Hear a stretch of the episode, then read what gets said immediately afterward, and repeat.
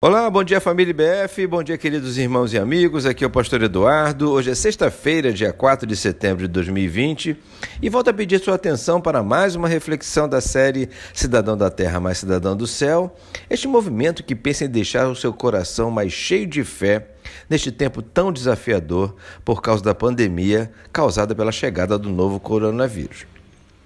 Hoje vou caminhar mais um pouco no texto que escolhi para a nossa reflexão nesta semana. Trata-se de 2 Coríntios, capítulo 4, versos de 6 a 9, sendo que para este momento vou ler até o início do verso 9, que diz assim: Pois Deus, que disse: Das trevas resplandeça a luz, ele mesmo brilhou em nossos corações para iluminação do conhecimento da glória de Deus na face de Cristo.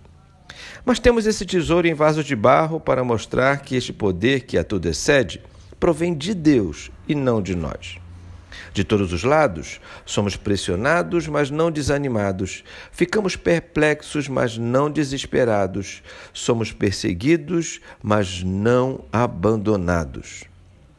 Continuando a refletir no jogo de palavras que o apóstolo Paulo usa neste texto, agora ele se refere a um tipo de experiência que certamente nos afeta demais: a perseguição.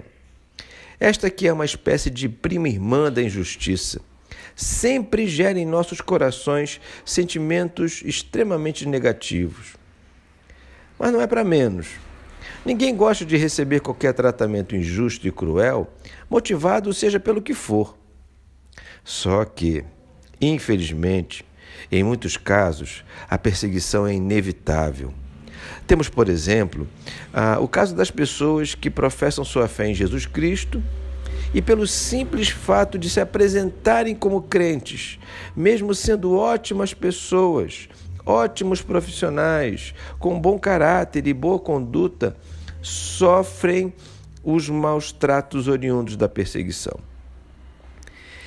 E quem já sofreu com a perseguição conhece bem a sensação de desamparo, a ideia de que estamos sofrendo na mão das pessoas e não há ninguém que venha ao nosso encontro para nos proteger.